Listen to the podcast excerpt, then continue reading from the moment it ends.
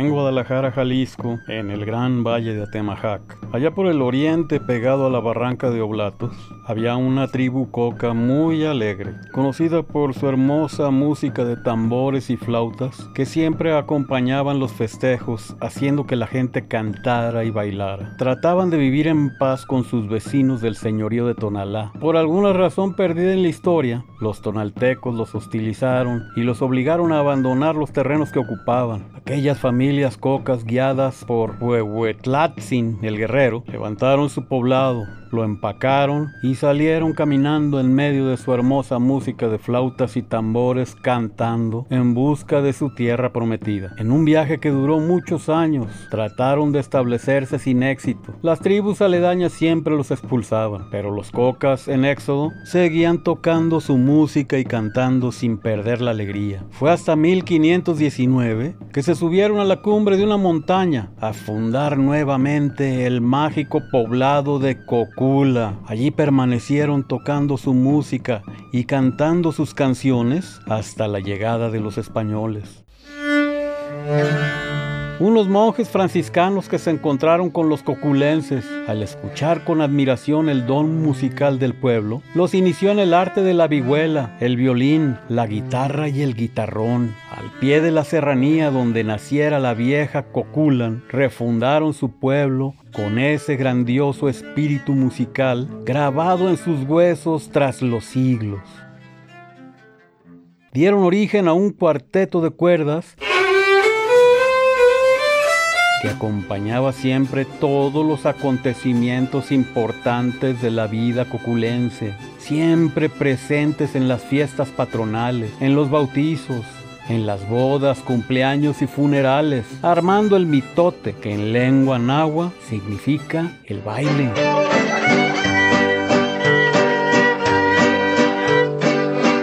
Las tribus del resto del occidente de México se contagiaron de la fiebre musical que desataron aquellos cuartetos, agregando nuevos instrumentos. Llegó la marimba, luego el arpa, luego los metales. A mediados de los 1700 ya se interpretaban las jácaras, boleros, seguidillas, tiranas, jarabes y sonecitos que se escuchaban por toda la Sierra Madre Occidental, donde después de la intervención francesa, los europeos que se quedaron comenzaron a llamarlos mariachis y el apodo se les quedó por nombre. Unos dicen que la palabra mariachi viene de una lengua hermana del cora hablado en Nayarit. Otros dicen que viene de la palabra francesa mariage. Ya en el siglo XX, el mariachi nacido en Cocula era famoso en la radio, la televisión y el cine. Hoy en día, todos los países del mundo tienen sus mariachis o han escuchado su música y admirado su famosísima vestimenta. Sus composiciones se escuchan en la voz de los idiomas más variados para suerte y placer de nuestra humanidad. Por allá en el 78 del siglo pasado, veníamos bajando el cerro del Orégano rumbo a nuestro destino, después de habernos perdido por esas tortuosas veredas del bosque tropical de la Sierra del Cuale. Ya se estaba haciendo noche y andábamos preocupados. Llevábamos horas caminando entre cerros y barrancas y nuestro guía parecía no encontrar la ruta correcta que nos llevaría al pueblo mineral del Cuale. Por ahí de las 8 de la noche vimos las primeras lucecitas de los aparatos de petróleo de las casas de cual. Al poco rato llegamos con bien, aunque cansados, hambriados y sedientos. Ya nos estaban esperando en el corredor de la casa de mis abuelos con café de capomo, canelitas, leche bronca, frijolitos, queso fresco y tortillas recién hechas. Una salsita muy picante de chile de cerro con orégano silvestre y raicilla de punta para alegrar el corazón y espantar preocupaciones. La gran sorpresa fue que también recién había llegado un cuarteto de cuerdas directo de Cocula, Jalisco, formado por un violín, una vihuela, una guitarra y un guitarrón, mejor conocido como mariachi serrano, ese que no usa metales, solo cuerdas,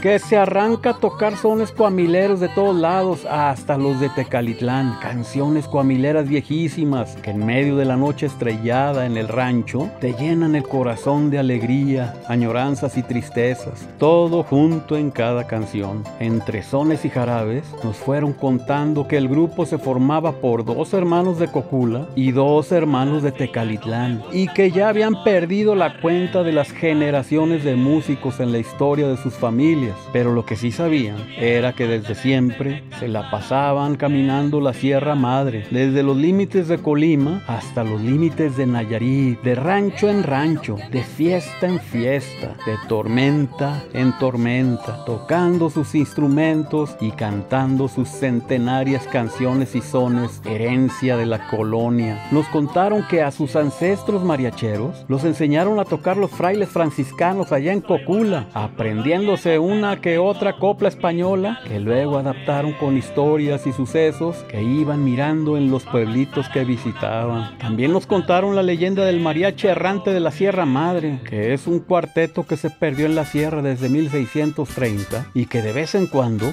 llega a las bodas a tocar cuando los cuartetos serranos no alcanzan a llegar a tiempo. Ya que llegan los músicos contratados para la fiesta, se encuentran con la sorpresa de que fueron sustituidos por un misterioso grupo de músicos en traje de mariachi color negro, con adornos de oro y plata y sombreros de fieltro finísimos, que tocan como nadie ha escuchado jamás y que así como llegaron, se desaparecen sin dejar rastro. Solo la consigna al novio y la novia de ir a depositar una ofrenda a la Virgen de Talpa, exactamente el día 22 de noviembre, cuando se celebra el Día de Santa Cecilia, la patrona de los músicos.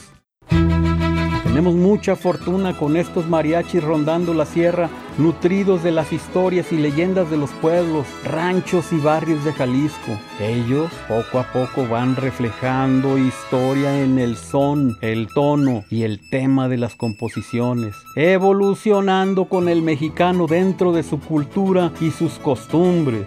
Todo originado por el espíritu musical de aquel pueblo coca expulsado de Tonayan, tocando su música, cantando sus canciones, negándose a traicionar sus orígenes desde los inicios de los tiempos de la nación mexicana en el mítico Coculan.